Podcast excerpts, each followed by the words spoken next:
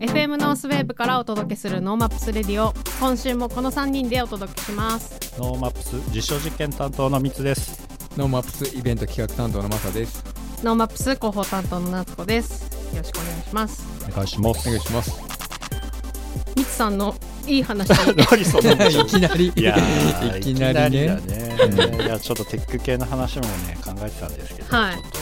週末に、まあ、こういうご時世でも少人数なんですけど、うん。あの僕が大変お世話になっている先,、まあ、先輩というかビジネスパートナーはい。に誘われて、その人が、えー、134年前に働いてた時の、はい。まあ、同期が、うん。えーお仕事で札幌に来るんで、うん。ちょっと顔合わせしないみたいなぐらいだったんですよね。はい。で、まあ、お会いして、まあ、本当にあの短時間だけの飲食をさせていただいてて、で2軒目行って、はい。でワインを開けたんですけど、はい。うんえーそこで出たワインが、まあ、2005年の、うん。まあ、ちょっといいあのオーパスワンっていう、まあ、高い、うん。普通に買うとちょっと高いワインを出してきて、で実はそのワインはその大大阪から来られた彼がどう彼と一緒に働いた時に、えー独立するって北海道帰る時にはくれたワイン。いええで13年ぐらい経ってー、はいよいよ開けると。うん。でその時にその人が大阪の人がコンサル業をやってたんですけど、はい。一緒に働いてた時に独立するって言った時にいつもそのいろんなところで、うもう応援してくれたやつだったんだけど、んはい。それが離れる時に成功したら飲んでくれって言って、うん。あげたワインを13年間ずっと保存していてえー、でやっぱり開けようと思った時って、まあ、成功すれば開けれるんだけど、はい。えーその僕のあのパートナーのビジネスパートナーは、えーまあ、一回事業をしたんだけど、うん。農業支援の仕事をしてて、まあ、それなりに成功というか目立つ仕事もしたんだけど、うん。一回閉じることになって、うん。だから開けなかったってことうんなんだよね。うんうんでそれでも開けずにうん。一回閉じて、そして、まあ、それでまあ大抵の方はねくじけれるんだけど、はい。さらに新しいことをやろうということで、はい。新しい事業をやってで、まあ、ちょっと成功と成功というわけではないけど、うん。まあ、一つの花が見えてきたと。うん。でそのワインを同期がせっかく来るんだったら開けようと。これで俺の呪いは解けるんだって言って、おー。すごい貴重なね、うん。あのちょっとこうまあ買えるワインではあるんですけど、はい。買うと、まあ、もう結構いい値段するわけですよ。あれそれ神の雫にも出てましたねオーパスは。はカリフォルニアでは最高級の一つで、うんまあ、67万ぐらいするのかな、うん。1本あたり、うん。それをでもそれを十何年保存してて飲ませてもらうっていうのすごい素敵なんですけど、はい。実はこれさらにもっとすごいことがあってそのね時その事業をやるなんて誰も考えてなかったと思うんですけど、はい。その人そのワインをもらってた人って今何やってるかっていうとその人が、えーマオイの自由の丘ワイナリーの社長なんですよ。えー？うん。まさかワインを作るとは思ってもいない人が、はい。はいワインをもらってうん。ワインをそれで開けてなるほど。してあその一緒にいた同期の方は、はい。じゃあ涙しながら一緒に飲んで最後にじゃあこれを超えるワインを今度また作ってねって言って話は終わったっていうすごいいいエピソードの場に僕はいたっていう。なるほど。ただただ美味しいワインをね本当にこういう時に飲むワインって本当に素敵だし、まあ、男うん。らし男っぽさはねちょっとある話ですけど、うん。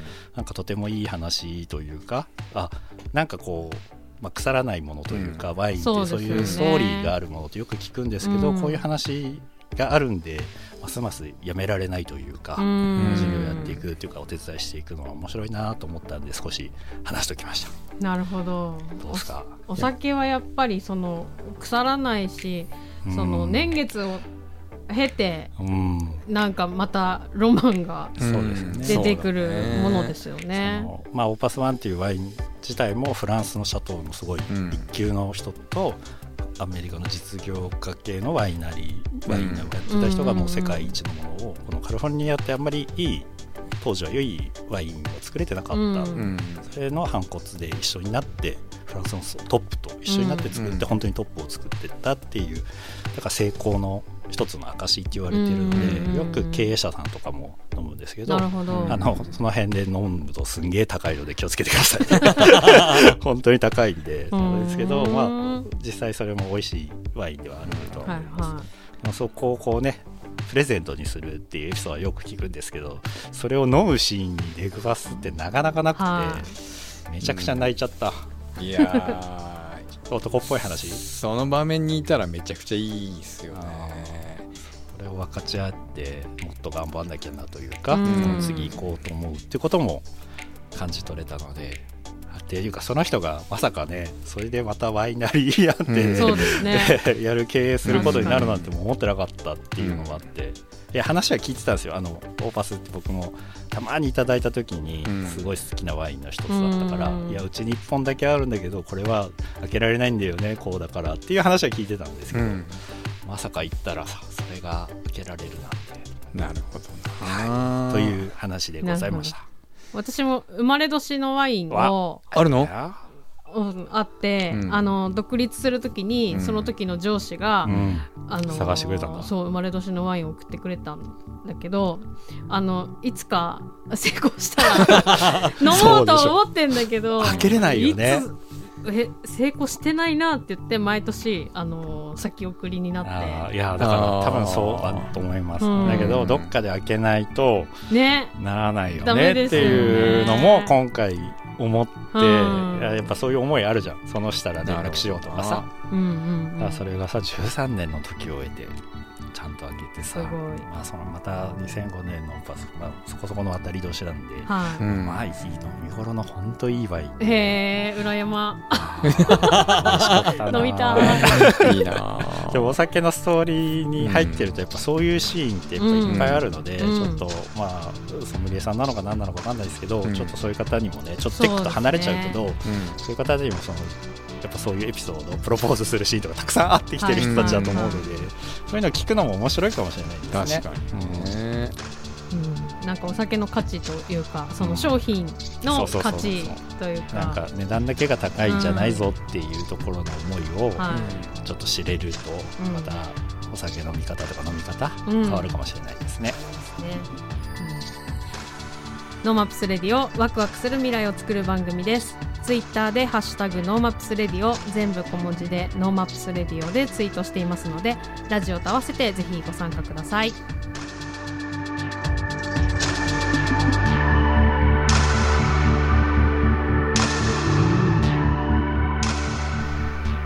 今週のゲストはプラントの小野寺塚則さんです。小野寺塚則さんは昨年の4月末新型コロナウイルスの影響を受けて閉店したライブハウスコロニーの元店長さんですね。はい。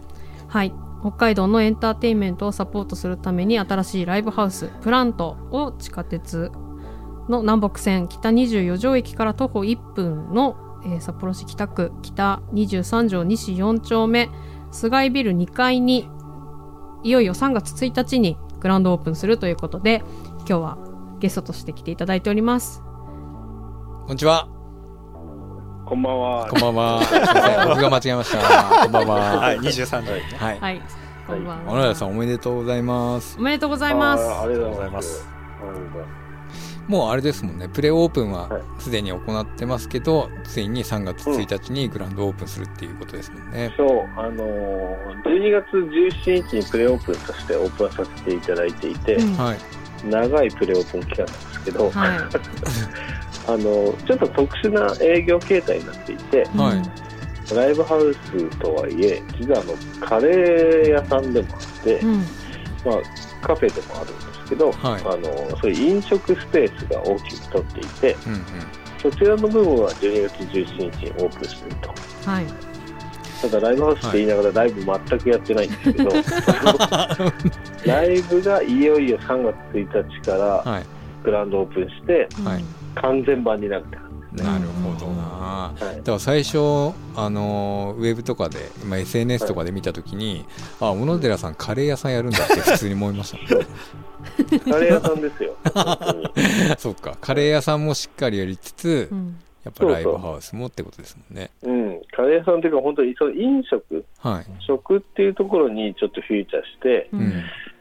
そこもしっかりやりたいなっていうので、うん。はいこの場所と、うんまあ、を選んだって感じですかね。えー、そっか。そう、場所も結構びっくりしましたね。北24条にライブハウスやるんだと思って。もう、あの、本当に去年、コロニーっていうライブハウスが突然の閉店をしてしまって、まあ、大変ご迷惑皆さんかけたんですいけど、やいやいやでその後まあ、もう一回やろうって話になった時に、いろいろテナント探してたんですけど、うんで不動産不動産屋さんも協力していただいていろいろ探してる中で、地下鉄駅からとにかく近いところを探したいっていう、ああ、はいなるその要ほ望があって、ど。うん。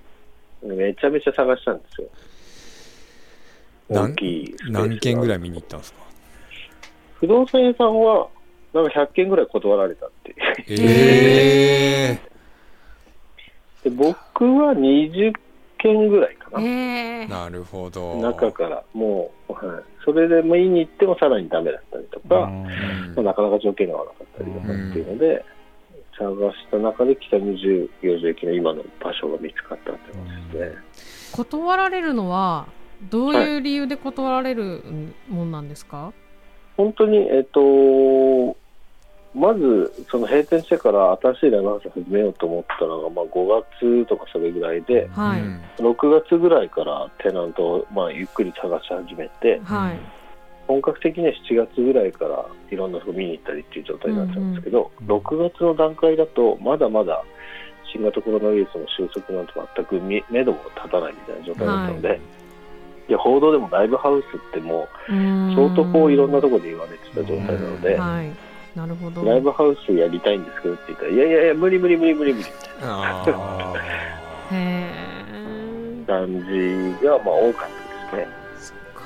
なるほであとはやっぱり音出すのがそもそもコロナとか関係なく、ど。はい。状態あのビルはできないとかっていうところもあったり、人があまり集まるその設備としてないとか、うん。はい。そういういろんな問題があるんですよ、やっぱり。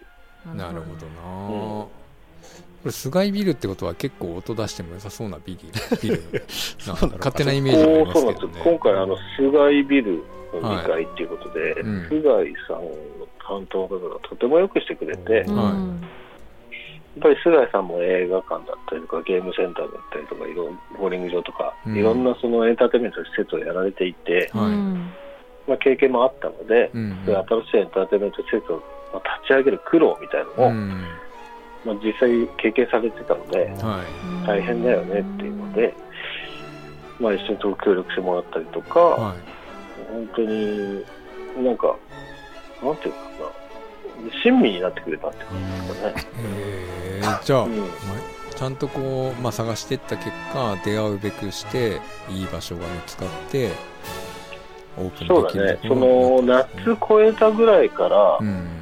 結構あの、クラウドファンディングを去年やらせていただいたんですけど、はい。新しいそのライブハウスを立ち上げるにあたって、うんクラウドファンディングで、まあ、いろんな方にサポートを求めるということをやらせていただいて、うんはい。それがね、あのいろんな新聞ですとか、うんまあ、テレビ、ラジオなんかで報道というか、まあ、告知というか、報道していただいて、うん。はい。それをね、見た人たちがうん。いらっしゃって、ううんん。そのな、まあ、本当に何百件断られた中から、うん。何人かとか何件かですけど、応援しますっていう声を上げてくれた方とかがいらっしゃって、ううん。んその中の一つが、まあ、ここの場所だったんへですえね。なるほどな。この駅から近いっていうところ以外ではどういうなんか今回ってどういうイメージのライブハウスを作ろうっていうのってあるんですか？もともとそのやっぱり一回閉店して、はい、まあ、やっぱり閉店したからには何か原因があったりとか、ううん。んやっぱり何か改善をしなきゃいけないっていうのとも考えていて、うん。まあ、コロニーが、えっと、およそ18年半、はい。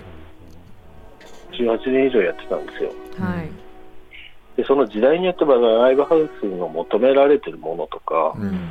形っていうのも様変わりしていったので、はいその中で18年間とか、まあ、その前のお店とかもあったら20年ぐらいこう、うんまあ、いろいろ思い返してみて、はい。うんやっぱりもともとこう、ライブハウスを立ち上げた時の20年ぐらい前のうん。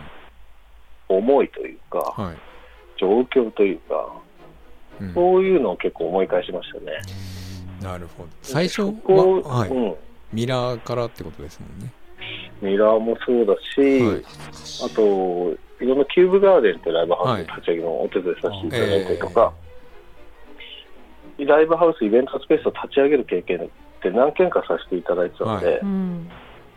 もう一回立ち上げるときのうん。その状況とか気持ちとか、なぜ必要なのかとか、うん。特に当時はあのライブハウス不要論みたいのも ネットとかではあ、ったんでしたっけはい、まあ、書い出てたりとかもしたので、はい。なんでライブハウスやらなきゃいけないのかなっていうのを考えたんですようね。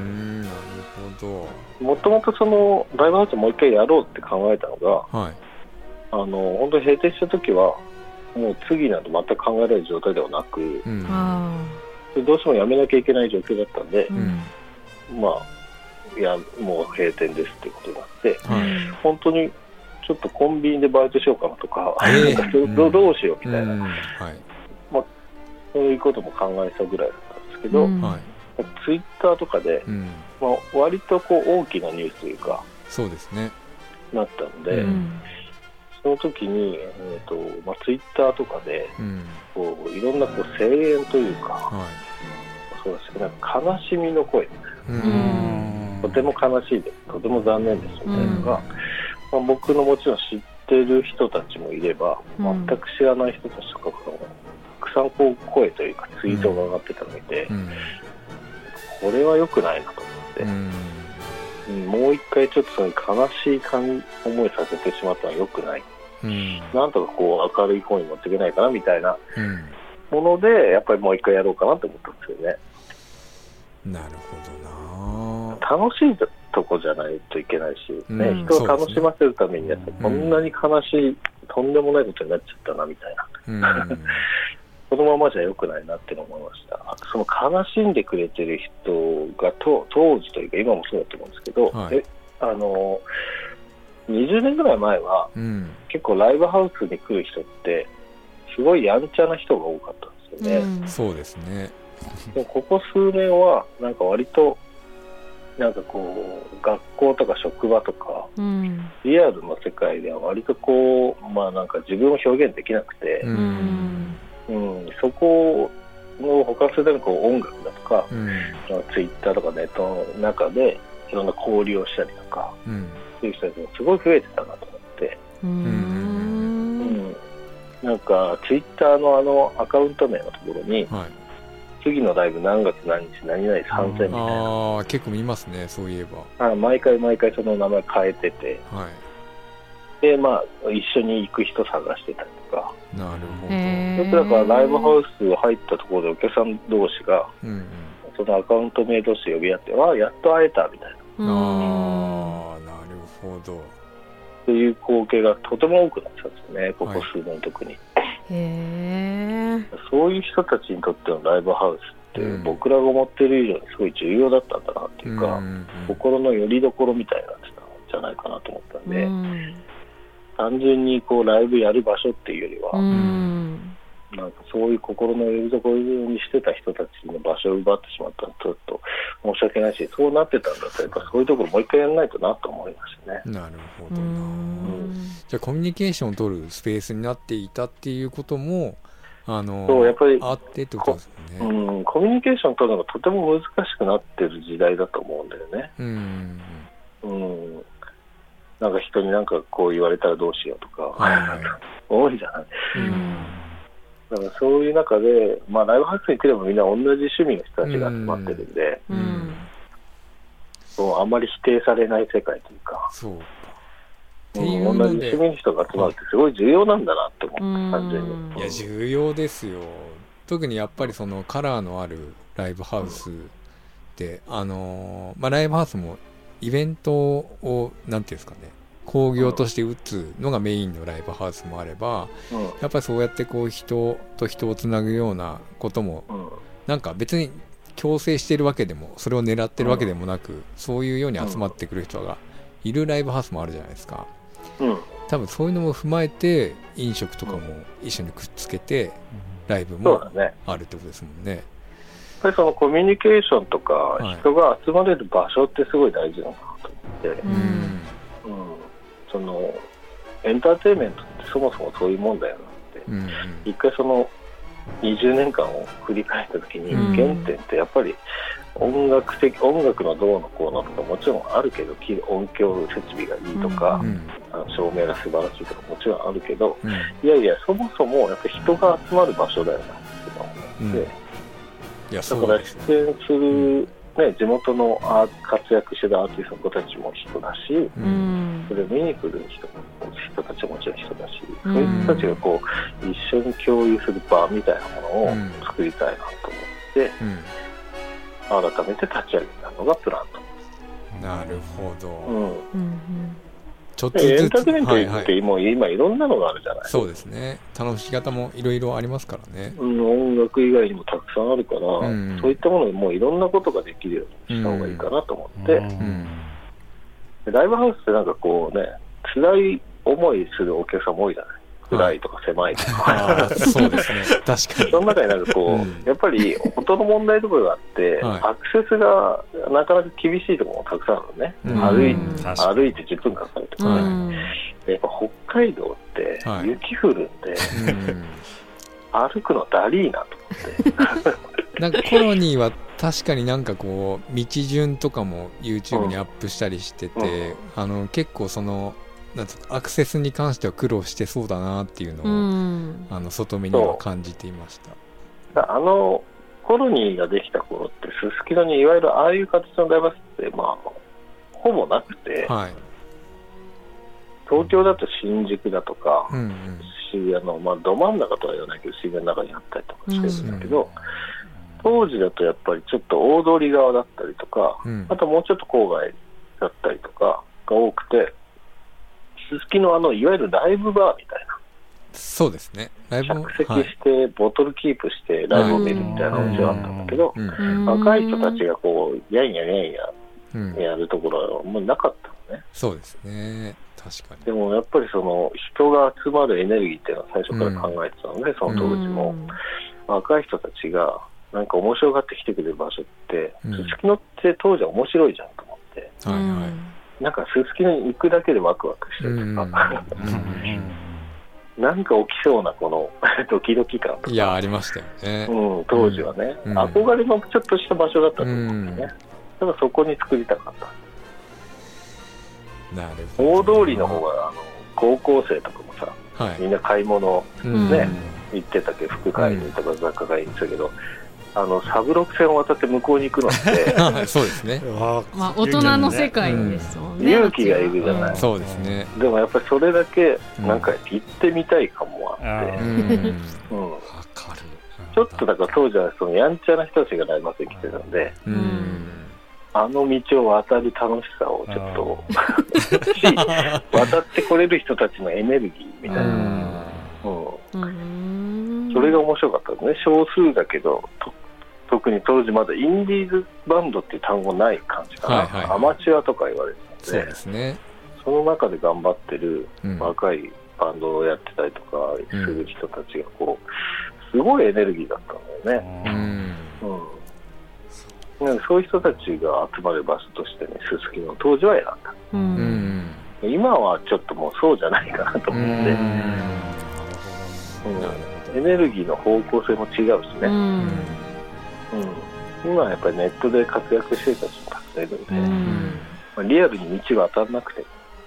ああ確かに。いいかな。だから地下鉄に近い方が絶対便利だなと思って、もう歩いて1分というか1分かかんないけどね。わかんないですよね。歩いて1分っていうか隣隣。ですもんね。隣。やねうん。しかもバスターミナルもあって、うん。アクセスもいいし、うん。うん。うん、学生そういうところがいいなとうんうん。うんもっと気軽に来れる場所にしたかったもんね、うん。コロニーとかよりいやなるほどな。も。そうかやっぱりその僕そのコロニーが閉店するっていう話を伺った時にうんはい。あのー一番早かったと思うんですよ。このコロナ禍においてライブハウスが閉店っていうニュースって、もしかしたら一番なんか表あちょっと他にもねあった。あったんですか？うん。でもなんかこうバーンって来たのはあコロニー閉店って、うん。そうだね。なんか結構一番最初ぐらいに僕は見てやっぱ小野寺さんすげえなと思ったんですよ、逆に。おあのタイミングってまだ続けようと思えば続けられそうな時期ではあったかなと思うんですよ、あの対岸で見てる分には、うん。だけどやっぱりそこですぐに閉店を決めて、うん。えー、とさらにもう次の展開もあの出てきて、うん。で実際にライブもコロナ禍でライブハウスを作るってこれあのちょっとまだ狂ってると思うんですよね。ね、よく言われるんだけどね、あのタイミングで閉店決めたわけじゃない、あ本当にはい。ライブハウスって、う要は自分でビルでも持ってない限り、皆さん。まあそうですよね。借りてますからね。うん。借りてるんですよ、だから、要はその札幌は緊急事態宣言出たのが早くて、はいうん全国に先駆けて出ちゃったために。あの東京とかはまだ3月ってコンサートとかも動いてたんですけど、ううんん北海道に関しては、もう3月に入ったらピタッと止まっちゃったのね。そうですね。うん、ちゃんとしちゃんとしてライブが頃には2月の、ね20年5か6ぐらいでもう止まっちゃったんです、うんはいでそこから1か月間そのライブがない状態になっていて、でまあ、このままいくと本当に家賃とかうん。どうしようみたいな、うん。なんせ収入ないですから、ううん。んっていうのを、まあ、いろんなこうビルの方とかと話し合った結果、うん。まあ、もう契約が続けられないってなったんで、うん。まあ、もうしょうがないですよね。うん。だと。なるあの契約終了って言われたら続けたくても続けられないっていう状態だったんで、急な閉店になっちゃった。っていほどなるほう感じなんですよね。こっちであのやめようと思ってたわけじゃないんど。続けたくて交渉とかいろいろしてるんですけど、うん。やっぱり家賃の問題本当に大きくて、はうん、でその時、えー、とコロニーの閉店が決まった時はうん。全国の緊急事態宣言はちょうど出るっていう報道はされてたけど実際には出てないみたいな。うん。謎の州とうんいうか、はいはいはい。報道だけ先行してて、うん。正式なあの緊急事態宣言が出てないっていううん。状態ですよね。出すかもみたいな感じでしたね。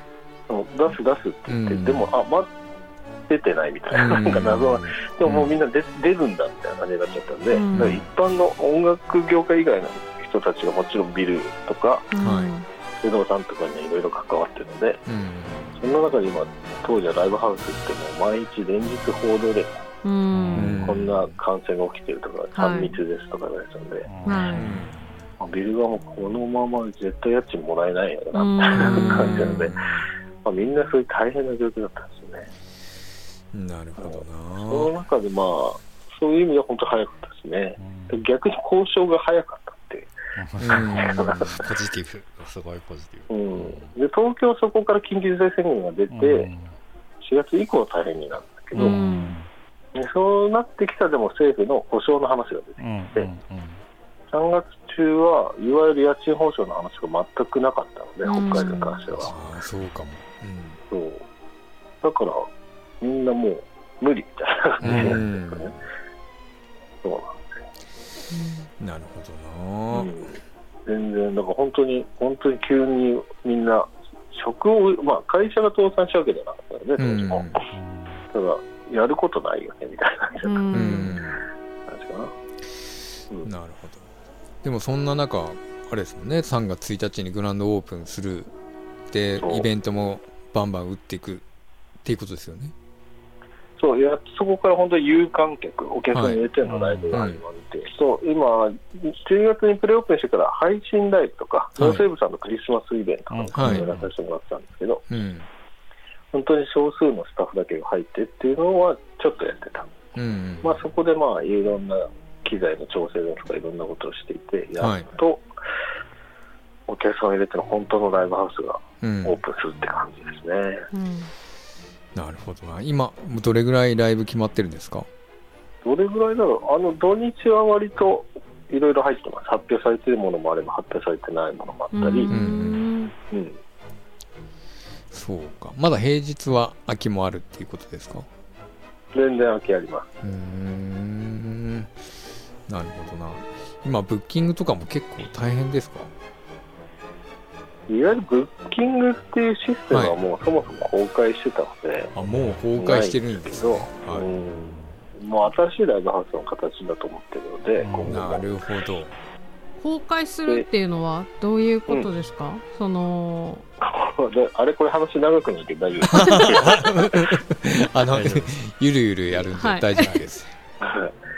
ブッキングって、まあ、いわゆるブッキングそのバンドの人たちが1バンドずつ、うんまあ、登録というか、はい。はい連絡を取り合って、うんうん。ライブハウス側が主催をしてはい。この日にこんなイベント組みたいから出てくれませんかっていうお願いしてやるみたいなはい。うんシステムなんですけど、はい。それはもうほぼなくなってるから全国的にっていう。今どういう形態のものが多いんですか？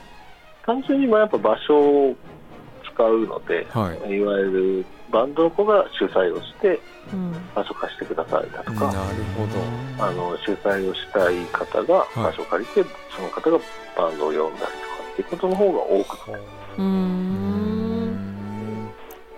じゃあそれでも結構会場の予約自体は入るイメージですか？そう多分ここ数年ははい。全国的にライブハウスブームで、うんうん皆さんどこも結構ライブハウスがスケジュールもうん埋まってたというか、そうですね。すごかったですね、うん。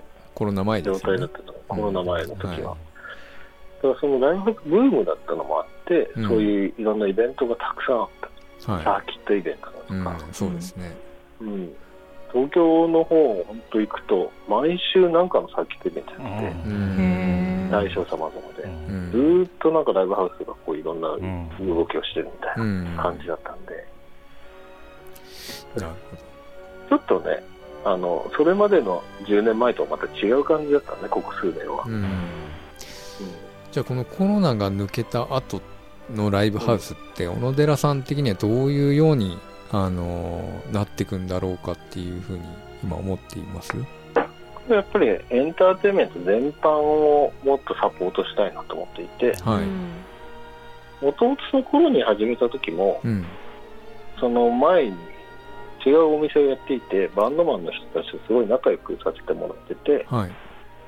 そうするとまあ、なんかこう、当時は、プロになるなら東京行かなきゃ無理だよみたいな。うんそうですね。うん風潮というかもう常識みたいな感じになっていて、プロを目指してるのになんでサポートやってんのってよく言われたりとか、うんするような時代だったんで、はいやっぱそれはね、みんな金銭的なとか生活の問題とかもあって行けない人たくさんいたので、うん中にはその仲いい人たちもたくさんいて、うんそうじゃないなんか状況を作りたいなっていうので、うん自分でライブハウスを始めたっていうのがあるので、はい。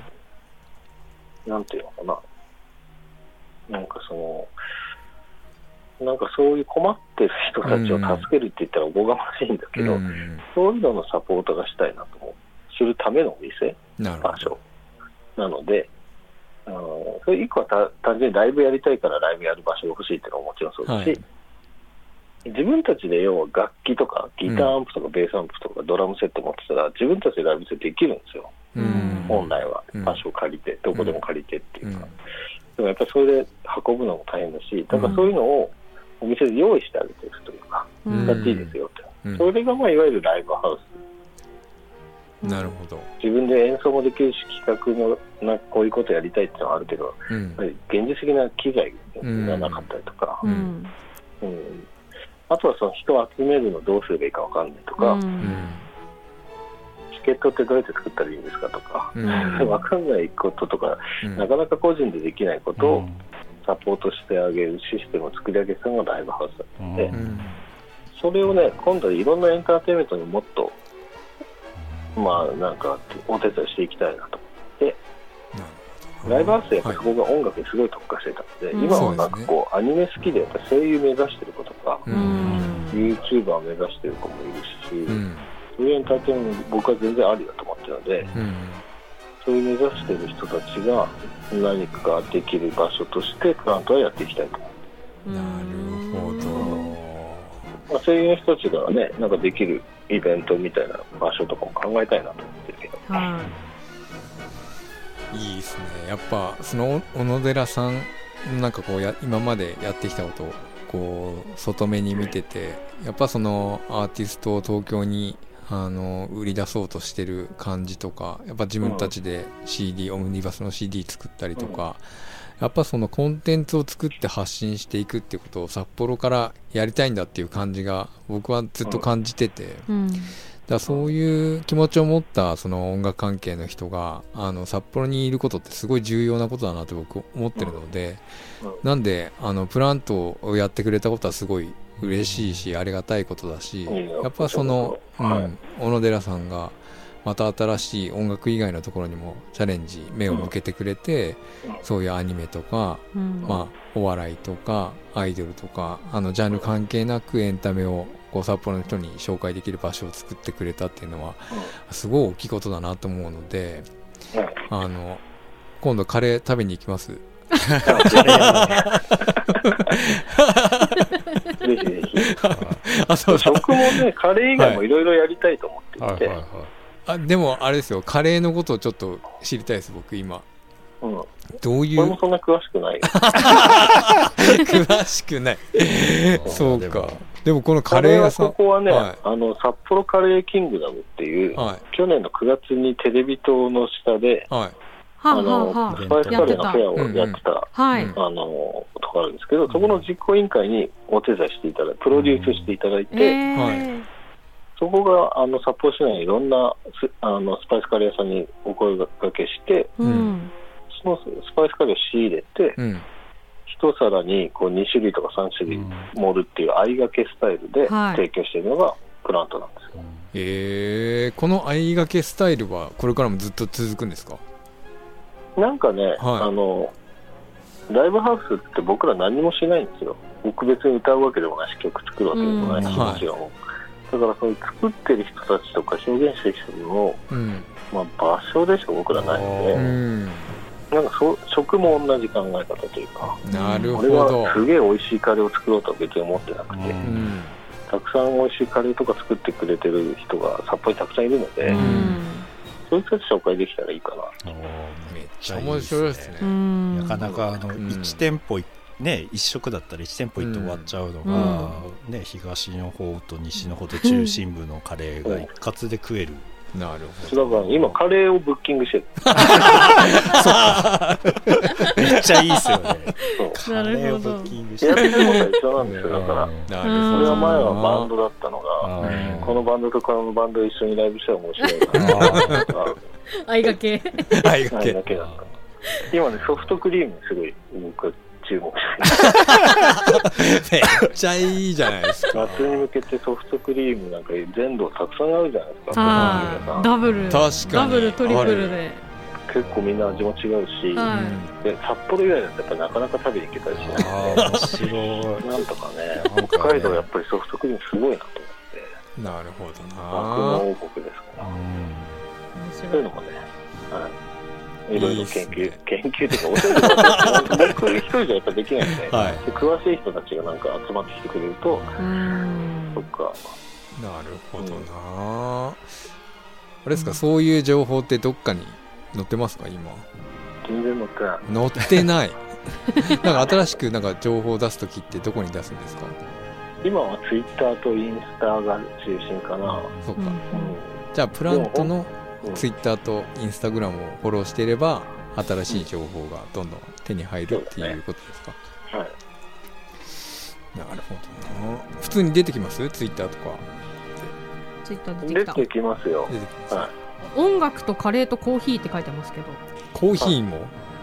コーヒーもね、あの、今、結構力を入れていて、はい今はね、えっと宮の森にあるアルケミストコーヒーさんっていうねは焙煎店があるんですよ、はい。コーヒー喫茶店とかではなくコーヒー豆を焙煎して販売してるお店があって、なるほど。そこにお願いしてオリジナルのブレンドを作ってもらってるんですよね、うんへえあれですよ。あのここのラジオ一緒にやってるミッツさんもあ僕も焙煎機を持ってまして。おそうなんだ、春からコーヒーちょっと遅れちゃってどうしてもこのタイミングでちょっとず事業はずれてるんですけどはい。何を土地狂ったかコーヒーを 焼き始めたりしてるので。コーヒーもその作ってる人めっちゃ増えてるじゃないですかいやすごい焙煎機も、ははまあ、手軽な価格ではないですけど、うん。うん個人でも手がせるようになったりして、うん。だからコーヒーも面白いなとコー思っていてヒーブッキングしていただければあの、うん、あの仲間も多いのでねやっぱり一箇所で飲めることって本当ないんですよあね。ー飲み比べか、うんいいっすね。そういう場所ができたのは嬉しいですね。ちょっと24の周りに住みたくなりますね。あの辺ね。面白そうなんだよななんか行くと。いや、そうなんだよね。正直、あの、仕事でちょっと通ったりとか、はい。昔、玉光堂さんとかもあったんで、ううん。ん来てたけど、こう、あんまり滞在したことがなくて、はうん、ねこのお店が、まあ、やるかもってなってから、しばらくこう、ちょこちょこ、まあ、ブラブラしたりとかい、はい周りのお店も見てみたりとかしたんだけど、うん。まあ、いろんなお店あるなっていやそうなんですよね。うん、やっぱ今度行きますわカレー食べに。まあ行かないとねオープンもあるし、うん。確かにすごい新しいスタイルに変わってきたと。いう。うん。はい。はい。小野寺さん今日はありがとうございましたあ、はい、いいですか、こんな感じで。ものすごい今突然に終わろうとしましたけど。い いな。いやあの。本当に遊びに行きます？カレー屋さん。カレー屋さん。ライブもね。ライブもグランドオープンですからね。ノーマップスは、ノーマップスもやりたいよね。なんかねじゃあノーマップでコーヒーかな？ソフトクリーいやお酒かな。はい。終わり、いや、えっと、放送日から言うと、先週のはい。日曜日、はいえっと、リアルで言うと昨日ですけど、ははい。はい、あの、VR ライブをやりましいえこれ千尋ちゃんがた。はい。ツイッターにー、VR ライブ？あのー、コロに閉店した時に、楽しんでくれてる中に、その VR を作ってるデザイナーの方もいて、はい。VR コロニ作りませんかって声かけていただいて、ああクラスターでやってたやつですねそのクラスターの中に VR コロニ作った。うんうん。それは本当にリアルなコロニーを再現しようっていうのを作ってて、で、今実は VR プラントを作っていて、イベント会場として。で、それはもうリアルの場所とは全く違う、VR バーチャルリアリティに特化した会場として今作ろうとしていて、はまあリアルの店舗と VR の世界にもその人が集まる場所うん。うんを今作ろうと思ってます。でそれのまあ実験じゃないですけど、うんはい。そしていろんな VR ライブもやっていって、はい。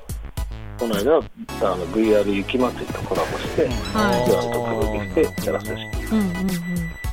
えなんかどんどんそっちの方がやりますよ。い。ろいろやりましょうそういうの情報をくれれば、あのいくらでも取り上げれるんで。はい。はいぜひ。一緒にできることをぜひ。たいですね、はいやりましょはい。俺もちょっと読んでね。何やって VR よ。り もうすごいからね。わかります。1、1メーターぐらいこう落ちただけで本当に倒れそうになって。落ちてないんだけど。わかります。背中を押されて興ざめってたもんねマサもね。う死ぬかまあ確かに死ぬかと思ったもんな。いやどこにもいないよ。っつっていやいや本当今日はこっちもねはい。やっていきますんで、ぜひ。はい。よろしくお願いします。よろしくお願いします。ありがとうございます、今日のゲストは、えープラントの小野寺塚則さんでした。ありがとうございました、ありがとうございました。あ。りがとうございました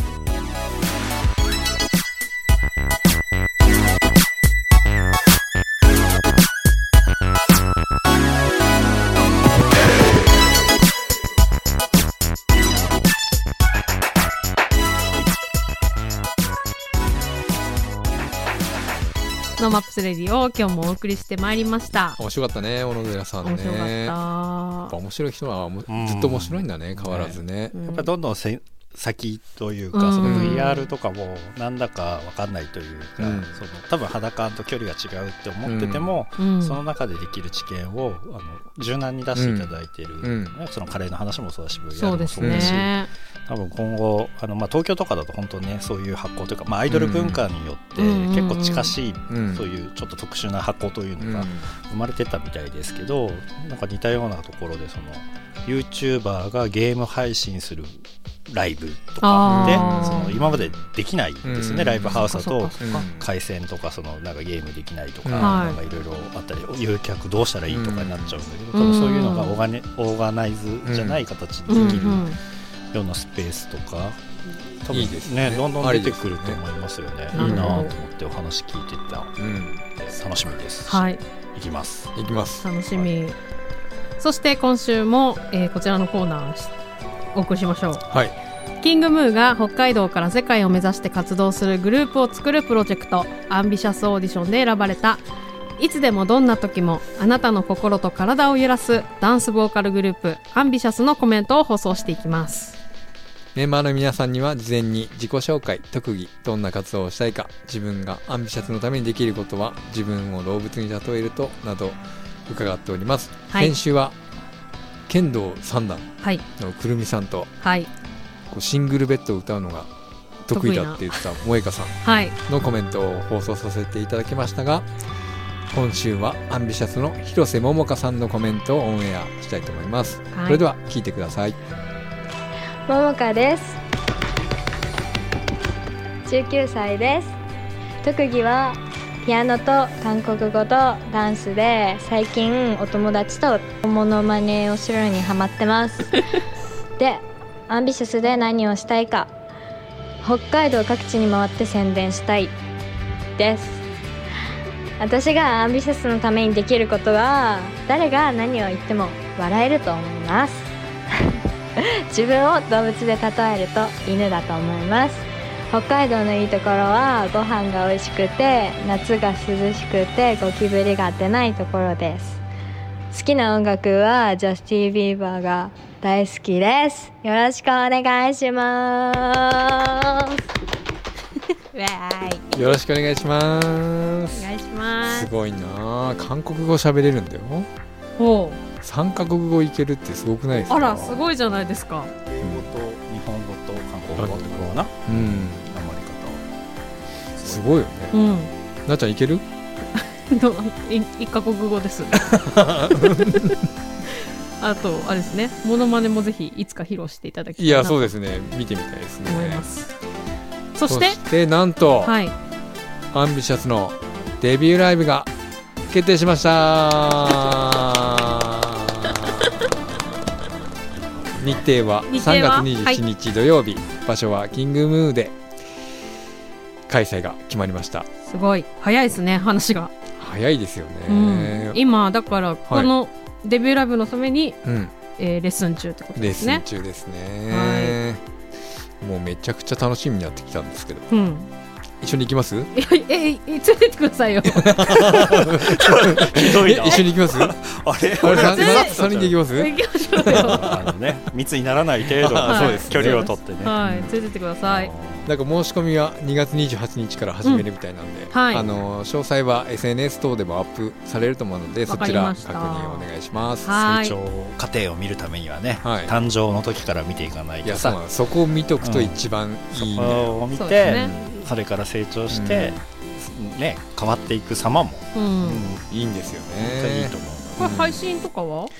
どうかな？うまだ見て未定なのかな、うん、うんでは楽しみにしておりますのでぜひ頑張っていただきたいですね。はい。はい。本日もお付き合いありがとうございました。ノーマップスレディオのアーカイブはポッドキャスト Spotify などストリーミングサービスでお聞きいただけます。ノーマップスレディオで検索してください。番組の感想は FM ノースウェーブ番組メールフォームまでまたは Twitter ハッシュタグノーマップスレディオでツイートしてください。今週も。ノーマップス島内のライブ再開支援となるデモライブで生音を浴びるのが楽しみなみつと。ノーマップスのうわーむずいな。あそのそのイベントを企画したマサと。あそうだ。えっといけないけど応援しているよ夏子でお送りしました。また来週。また来週。来週